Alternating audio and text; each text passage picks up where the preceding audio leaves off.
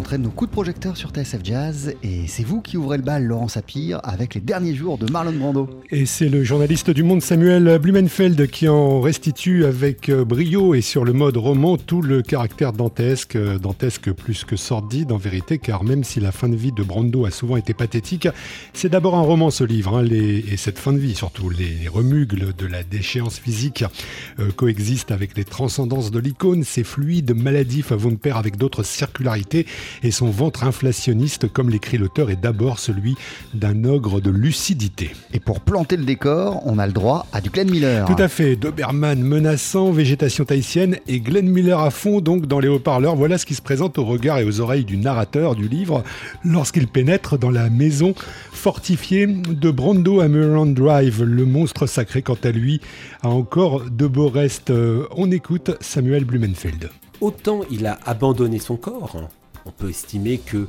euh, s'adonner à la boulimie, euh, c'était, tout simplement la décision d'abolir son corps, de le laisser aller, euh, et donc de se laisser à terme emporter par lui, mais en revanche, il a toujours entretenu son cerveau. Les murs de la maison de Brando étaient remplis de livres, et pas de livres qui faisaient décoration, mais de livres qu'il avait lus et qu'il relisait. Donc il y a une intelligence chez lui en éveil et qui ne s'est jamais, elle, euh, étiolée. Autre axe important du récit, le côté dépensier de Brando. Il multiplie les achats compulsifs d'appareils de haute technologie. Du coup, il est toujours en quête d'argent jusqu'à ne plus en posséder tant que ça. Brando, à la fin de sa vie, était ruiné.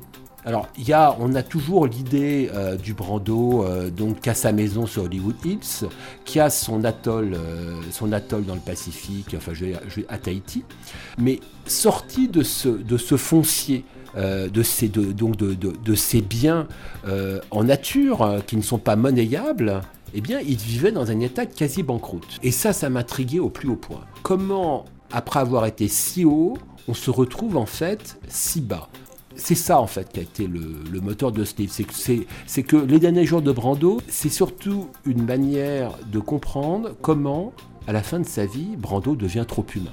Humain, humain, c'est beaucoup dire. Dans l'une des séquences les plus dingues de son récit, Samuel Blumenfeld revient sur le jour où Marlon Brando a humilié Leonardo DiCaprio, qui sortait à peine du succès de Titanic. C'était lors d'une masterclass surréaliste sur le thème du mensonge dans un hangar près de Sunset Boulevard. Brando donnait des exercices d'interprétation à ses admirateurs, avec parmi eux donc DiCaprio qui va se faire démolir en direct.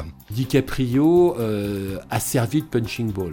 On était dans l'époque, dans la période post-Titanic, donc une période, on va dire, de latence chez lui où il est entre star adolescente et future star adulte. Donc c'est quelqu'un qui a du mal à se positionner dans sa carrière, mais on va dire ce temps de latence le rend d'autant plus fragile. Et donc en fait, euh, en fait un punching ball. Nous avons deux générations de sex symboles, donc effectivement deux comédiens qui commencent très jeunes devant les caméras, Sauf qu'on se rend compte que jamais DiCaprio n'aurait pu tenir un emploi aussi viril que le Brando de Sur les quais ou d'un tramway de mes désirs. Et inversement, mais jamais Brando n'aurait accepté l'icône euh, pré-raphaélite de Titanic. Plutôt en couleur, ce dernier tango à Mulholland Drive. Alors on rappelle que c'est un roman que l'auteur n'a pas rencontré directement Brando, mais qu'en même temps son travail est super bien documenté, tout en renvoyant peut-être à une part de cinéphilie intime. J'ai souvent pensé, écrit d'ailleurs Samuel Blumenfeld, que l'on écrivait son propre journal à l'intérieur du journal qui vous emploie. Les derniers jours de Marlon Brando par Samuel Blumenfeld, ça vient de paraître aux éditions Stock. Merci beaucoup Laurent Sapir. À bientôt.